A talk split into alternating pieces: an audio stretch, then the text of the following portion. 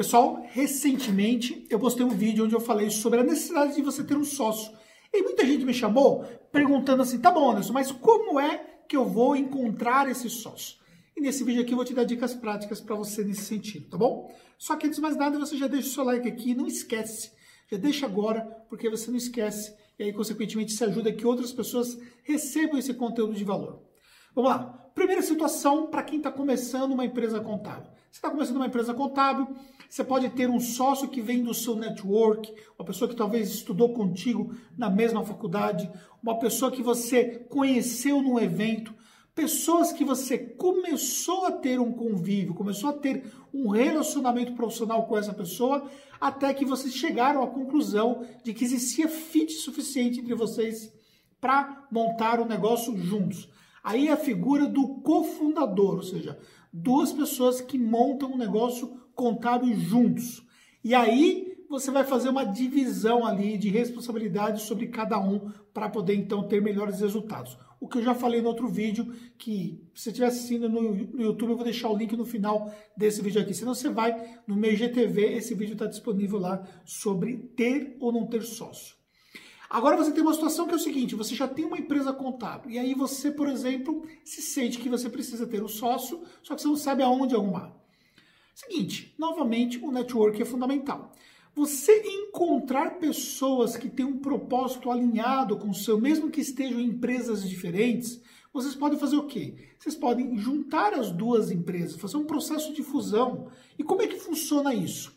Você vai ter a empresa A e a empresa B. E aí você vai ver o valuation da empresa A e o valuation da empresa B. O valuation maior vai ser a empresa que vai ter o maior percentual sobre o total. Então, normalmente esse valuation vai ser considerado baseado na carteira de clientes, no faturamento mensal deixado por cada uma dessas empresas. E aí chega ali a conclusão de qual o valuation de cada uma e faz então uma única empresa. Só que a empresa A mais a empresa B não é igual uma empresa C. Ou seja, o valor das duas somados não é o mesmo valor da empresa C. Peraí, como assim?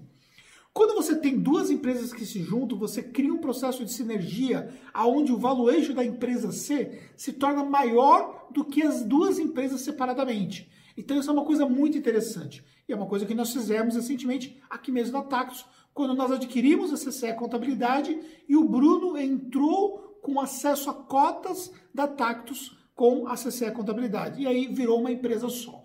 E, consequentemente, o nosso valuation aumentou significativamente porque nós criamos sinergia, reduzimos os custos de BH, conseguimos ter menos custos para poder fazer uma série de coisas que nós tínhamos antes e isso, consequentemente, consequentemente nos trouxe aí bons resultados. Além de todo um acervo técnico de profissionais que vieram de BH para somar o nosso time dentro do total. Ou seja, sinergia gera resultados. Então, é importante você pensar que isso é uma possibilidade para você. Então, o seu sócio pode já ter uma outra empresa, deve considerar essa possibilidade.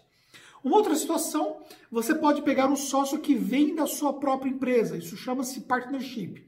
Nós já fizemos partnership três vezes aqui na Tactus, e aí nós trouxemos três sócios que eram funcionários da Tactus e vieram fazer parte na sociedade. Agora, existe uma série de regras, existe uma série de hacks, que a gente chama de atalhos, e de cuidados que você precisa ter em relação a esse aspecto. Esse é um aspecto que eu detalho dentro de um dos nossos cursos, que é o curso de gestão de pessoas e processos. E lá eu falo como é que foi todo o processo de escolha e como é que foi efetivamente esse processo criado de partnership. O que dá dicas para você, se acaso você quiser fazer isso dentro da sua empresa contábil. Quais são as vantagens que você tem em relação a isso? Por experiência própria, eu posso te garantir que ao trazer esses profissionais como sendo sócios da Tactus, a postura deles melhorou muito. Eles já tinham uma postura muito proativa, mas passaram a ser empreendedores do negócio junto comigo. E, consequentemente, eles passaram a ter muito mais metas para alcançar e muito mais ganhos do que tinham antes. Isso mudou toda a forma deles lidarem, deles entregarem. Ou seja, eles já entregavam bem e passaram a entregar ainda mais depois que fizeram parte da sociedade. Então, essa é uma alternativa também muito interessante. Vai ser muito difícil você encontrar um sócio se você ficar o tempo todo sentado na sua mesa esperando um sócio cair na sua cabeça. Você precisa abrir network, você precisa conhecer pessoas, você precisa olhar para o seu time interno, você precisa atrair talentos que podem um dia se tornar sócios.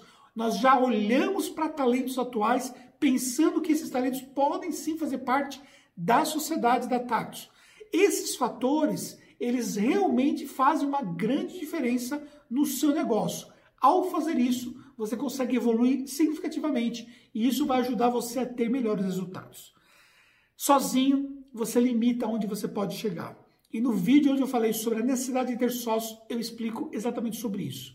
Se você está no YouTube, esse vídeo vai aparecer para você agora. Se você não está no YouTube, estiver no IGTV, vai lá nos meus vídeos, você vai encontrar esse vídeo para você poder assistir. E nos encontramos no próximo conteúdo.